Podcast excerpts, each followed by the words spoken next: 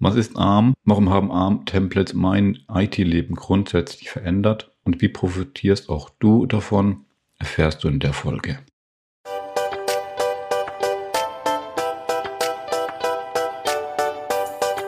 Hallo und herzlich willkommen beim IT as a Pro Podcast. Der Modern IT Podcast über On-Prem-Infrastrukturen und Cloud Services. Mein Name ist Benjamin Bürg und ich freue mich auf die zehnte Folge mit euch. Der ITS Pro befindet sich im Azure Update. Nach dem Azure Active Directory sprechen wir heute über den ARM von Azure. An der Stelle wie immer der Dank an den Brand Designer aus Berlin, Martin Knupfer.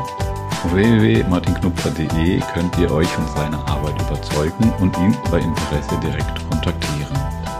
Aber nun starten wir erneut in die Azure Cloud und direkt in das Zentrum. Ja, auch ich bin mittlerweile in Azure gefangen. Wer mit Microsoft 365 als Einstiegsdroge angefangen hat, endet irgendwann in Azure. Zuerst nutzt man die GUI, das Webinterface, danach die PowerShell, um in der Endstufe bei den ARM-Templates anzukommen. Stärkt seinen Bizeps und baut ganze Infrastrukturen nur noch per Code auf. Was ist ARM? Warum haben ARM-Templates mein IT-Leben grundsätzlich verändert? Und wie profitierst auch du davon? Erfährst du in der Folge. Fangen wir mit der generellen IT-Entwicklung an. Persönlich habe ich noch Server mit optischen Medien, ja sogar noch mit Disketten installiert. Ein Server war gleichzeitig eine Serverinstanz. Wollte man zwei Domain-Controller, ein File-Server, ein Datenbank-Server, für Applikationen-Server, für Mail einen Server, Terminal-Server, DMZ-Server, Backup-Server und Ersatzhardware kamen doch viele Server zusammen. Das Rack war schnell gefüllt und das Budget strapaziert. Durch den weiteren Layer des Hypervisors konnte man die Serverinstanzen von der Hardware trennen, so dass es möglich war, mehrere virtuelle Maschinen auf einer physischen Hardware zu betreiben. Plötzlich konnte ein physischer Server drei, vier, fünf physische Server ersetzen. Das Rack hat sich geleert und es kamen grundlegend neue Möglichkeiten auf. Gerade im Bereich Hochverfügbarkeit, Backup und ich nenne es mal Portabilität der VMs. Die nächste Stufe wurde durch die Konvergenz und Software Definance erreicht. Man hat es so geschafft, die VMs noch ein Stück weiter zu isolieren. So ein bisschen wie heute die Kubernetes- und Containerentwicklung. Also liegt es für mich nahe, wenn die VM vereinfacht gesagt nicht mehr an dem Unterbau abhängt und auch das Storage, Netzwerk und so weiter eine Software-Ebene dazwischen hat, dann muss ich diese nicht mehr bei mir im Serverraum betreiben, wenn ich den überhaupt habe. Das ganze On-Prem-Infrastrukturthema mit seinen Facetten ist gelöst. Die Big Player übernehmen das alles für mich. Ich entscheide mich anhand des Budgets, wie verfügbar und redundant ich meine Infrastruktur haben möchte. Redundant in einem Rechenzentrum, in unterschiedlichen Rechenzentren, in ganzen Regionen oder georedundant. Ich habe von allem ein Backup, das ich nach Belieben auf der Welt verteilen kann. Alles eine Sache von wenigen Minuten. Was vorher noch Enterprises sich leisten konnten, steht nun theoretisch jeder kleineren Firma zur Verfügung. Klar, Know-how vorausgesetzt. Sicher ist der SBS-Server, der seit zehn Jahren im Regal lärmt, günstiger aber auch nur solange er nicht ausfällt. Support gibt's keinen mehr, Hardwareersatz in der Regel auch nicht und Modern IT und Workplace fange ich erst gar nicht an. Das kann man sicher nicht mit einer Cloud-Lösung vergleichen, aber das ist ein anderes Thema. Genug dem Ausflug. Was ist jetzt dieses ARM? ARM hat in unserem Fall nichts mit Prozessorarchitektur zu tun. Es gibt die Firma ARM Limited, bekannt für Mikroprozessoren in Smartphones und Tablets. Genau genommen vertreiben sie nur die Lizenzen für die Architektur und Design. Und andere Anbieter stellen die Prozessoren her. Ein echter Gamechanger hat hier Apple mit seinem M1-Prozessor vorgelegt. Kein Wunder, sorgt das bei den YouTubern, Influencern und Content Creator für viel Aufregung. Liebe Apple, wenn ihr mich als Windows-Veteran überzeugen wollt, dann könnt ihr mir gerne so ein Gerät für Testzwecke senden. Swipe up. Was gibt es sonst noch zur Firma ARM zu sagen? Höchstens noch, dass momentan versucht, Nvidia sich ARM einzuverleiben. Nvidia ist auch am Launchen ihrer eigenen neuen CPU namens Grace. Ja, selbst Qualcomm baut Prozessoren in Windows Surface Geräte und vermutlich wird auch Microsoft selbst ARM-Prozessoren herausbringen. Wie Intel sich weiterhin positioniert mit ihrer Evo-Plattform und was AMD in petto hat, werden wir in nächster Zeit sehen. Ich bin überzeugt, dass es den Computern- und Laptop-Markt künftig grundlegend verändern wird. Bleiben wir gespannt. Auch das Körperteil der Arm ist nicht gemeint und auch nicht der englische Begriff Arm für Waffe. Das sind falsche Verbindungen. ARM steht für den Azure Resource Manager. Oje, nicht schon wieder so ein Azure-Schlagwort. Nein, keine Sorge, der Resource Manager ist Dreh- und Angelpunkt von Azure. Er ist wichtig zu kennen und zu verstehen für all die, die Ressourcen in Azure in Anspruch nehmen, sei es VMs, Applikationen, Functions oder Datenbanken. Der Azure Resource Manager ist ein zentraler Dienst, der Ressourcen bereitstellt und diese verwaltet. Alle Aufträge, Deployments, die ich über die verschiedenen Verwaltungsmöglichkeiten eingebe, werden vom ARM umgesetzt. Welche Deployment Interfaces das sind, schauen wir uns gleich an. ARM empfängt unseren Wunsch, eine Ressource zu erstellen, anzupassen oder zu löschen. Mit dem wendet er sich an die unterschiedlichen Resource Provider. So hat jede Ressource seinen eigenen Provider. Sei es eine VM, ein VNet, Data Store, Web App, was auch immer. Was der Name auch impliziert ist, dass ARM Ressourcen managt und Ressourcen am unteren Ende der Nahrungskette stehen, auf Level 4. Zuerst kommen Management Groups, dann die Subscriptions, darunter die Resource Groups und innerhalb der Resource Groups dann die einzelnen Ressourcen. In den Show Notes findet ihr einen Link zu einem Microsoft-Artikel mit Grafik. Dort erkennt ihr gut, welche generellen Möglichkeiten es gibt, Ressourcen in Azure bereitzustellen. Zuerst ist hier das Portal, also die Web-Oberfläche oder die Portal-App genannt. Daneben die beiden Shells, also PowerShell mit dem Azure AZ-Modul und die Azure CLI, also Cloud Shell, sei es Bash oder PowerShell. Die vierte Möglichkeit bietet sich über die REST API an. Auf den vier Wegen kann ich Ressourcen verwalten. ARM setzt meine Wünsche um, also deployt und meldet Fehler, falls wir etwas fehlkonfiguriert haben. Soweit so gut. Infrastructure as Code.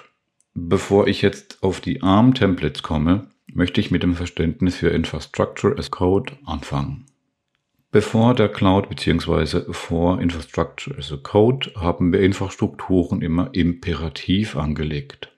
Also es gab immer einen definierten Ablauf. Zuerst mache ich dies, dann das und so weiter. Ob on-prem oder in der Cloud, man stellt zuerst Storage und Netzwerk zur Verfügung. Dann baut man seine VMs. Mit PowerShell haben sich natürlich schon mal Möglichkeiten ergeben, Ressourcen vereinfacht zur Verfügung zu stellen, wenn man alles per Skript erledigen lässt. Aber das hatte viele Nachteile und wurde schnell sehr komplex. Im PowerShell-Skript musste viel mit Abfragen und Schleifen gearbeitet werden. Fehlerbehandlung und Zusammenarbeit war auch eine Herausforderung. Also musste eine andere Lösung her und das grundlegend in der Art und Weise. Bei Infrastructure as Code deklarieren wir nun. Wir deklarieren, also wir beschreiben unser Ziel. Wir schreiben einmalig unsere gewünschte Infrastruktur oder Teilbereich derer auf. Wenn ich diese definiert habe, gehe ich am Ende hin und drücke einfach nur noch Play, Push the Button. Das Deklarieren des Zielzustands dürfte den DevOps-Kollegen und im Kubernetes-Docker-Universum bereits schon länger bekannt sein, aber der großen Masse mit Infrastruktur-Background so wie mir nicht. Was sind nun die ARM-Templates? In den Templates, defini in den Templates definieren wir genau die Zielumgebung. Egal, ob es eine ganze Infrastruktur ist oder nur eine einzelne Ressource. Die Templates sind im JSON-Format aufgebaut. In Folge 6 haben wir bereits gelernt, dass JSON für JavaScript Object Notation steht und ein sehr kompaktes Datenformat in einer einfach lesbaren Textform ist. Vergleichbar mit XML-Dateien. Darauf hat man sich geeinigt und ist die Sprache, wo der ARM versteht. Wie erstelle ich ARM-Templates? Nicht nur das Konzept der Template ist genial, nein, die Erstellung der Templates ist fast noch besser.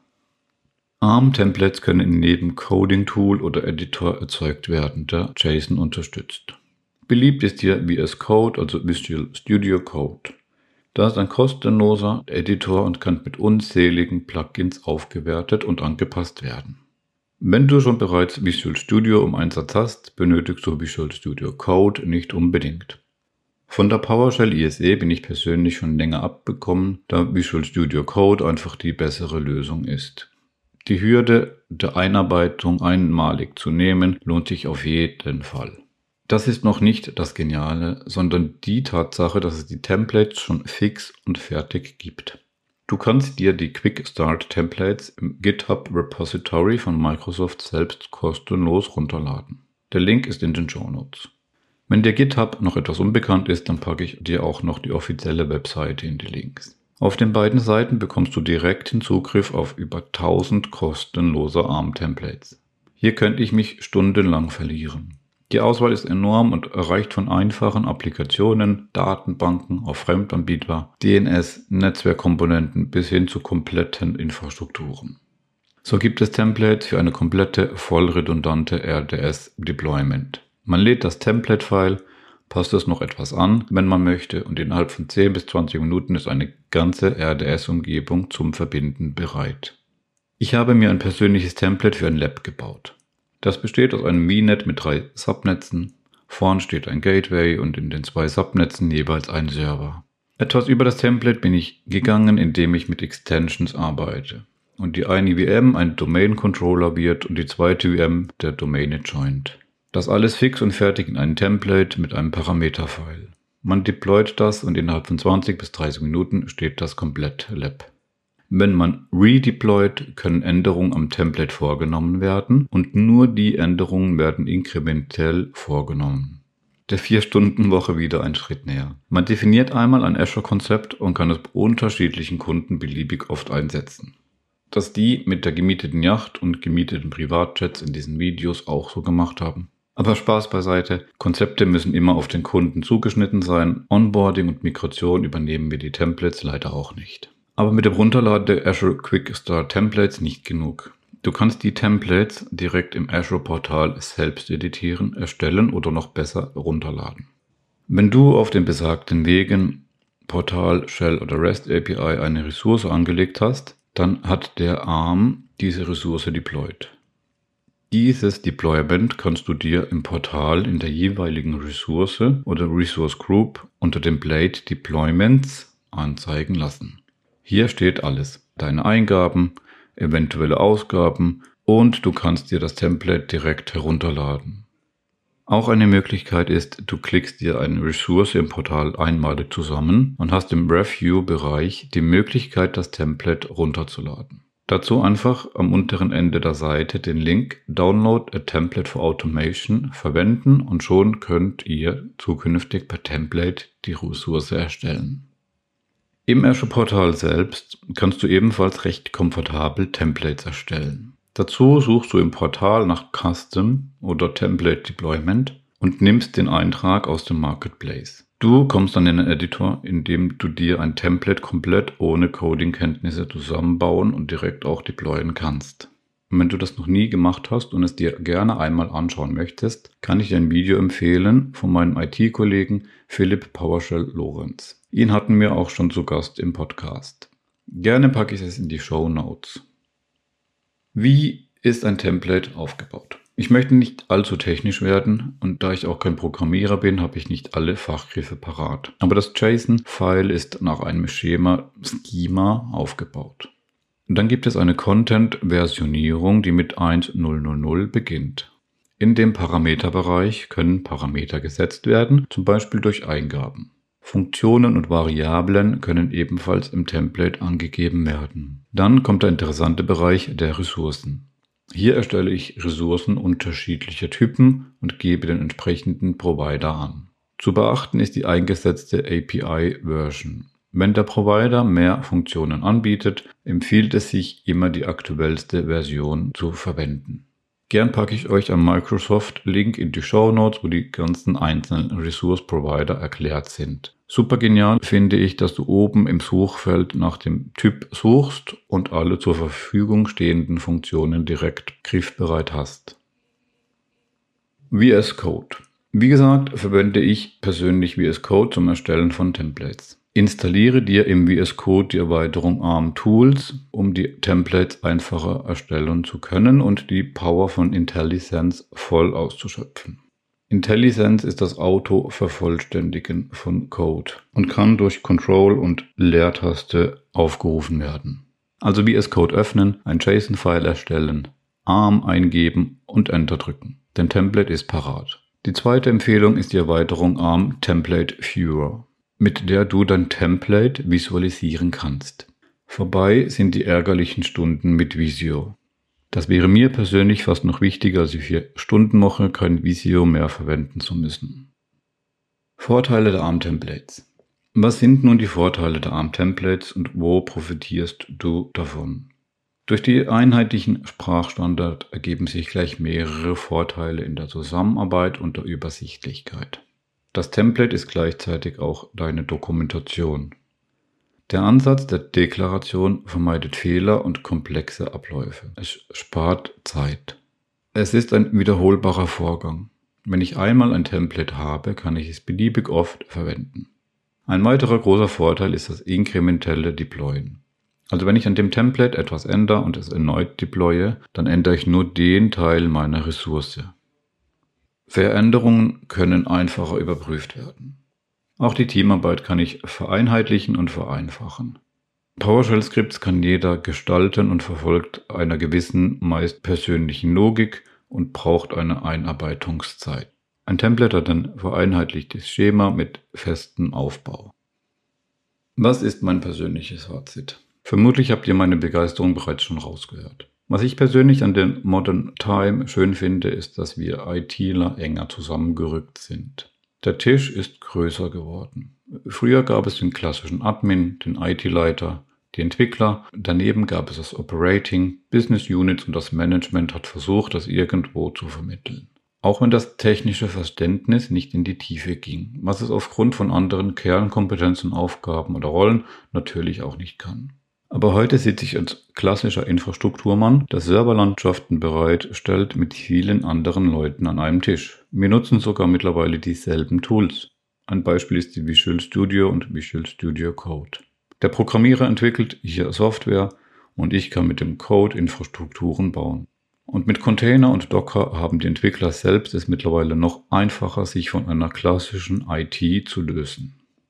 Bereits mit Software as a Service neben mir Office 365 hat es gezeigt, dass die klassischen Infrastrukturthemen nicht mehr zwingend benötigt werden. Daher kann der Exchange, SharePoint oder Teams Admin auch jemand sein, der wenig mit den Legacy-Themen in Berührung kam. Ja, aber das war doch vorher auch möglich, dass der Zubi oder Key-User in die ECP durften oder ins Active Directory. Das ist richtig, aber jetzt kann er gleich aufgebauten Admin-Centern theoretisch alles. Benutzer anlegen, einrichten, Passwort verwalten und so weiter, ohne AirSat-Tools mehr auf den Clients installieren zu müssen. Keine Diskussionen, ob die Passwort-Admins auch auf den Skype for Business Server dürfen und das Active Directory war immer heilig. Wer jetzt neu in der IT beginnt, braucht den Legacy Background nicht mehr zwingend. Auch Cloud-Born oder Startups nicht. Sicher ist die Sicht wirklich rosarot und ich bin mir sicher, dass die klassischen Admins und Engineers auch in der Modern Time benötigt werden. Aber es ist auch für sie an der Zeit, eine persönliche Transition oder eine persönliche Digitalisierung durchzuführen. Die Arbeitsweisen ändern sich auch gerade für uns ITler. Und sicher gibt es auch viele Unternehmen, die weiterhin on-prem gut leben können, vielleicht sogar besser als in der Cloud. Oder sie für sich den Business Case nicht sehen. Aber meiner Meinung nach war die Entwicklung des Windows Server Active Directory in den 20 Jahren ganz ordentlich, aber überschaubar. Vermutlich wird die Entwicklung des Azure Active Directory in 20 Jahren ganz andere Größenordnungen haben.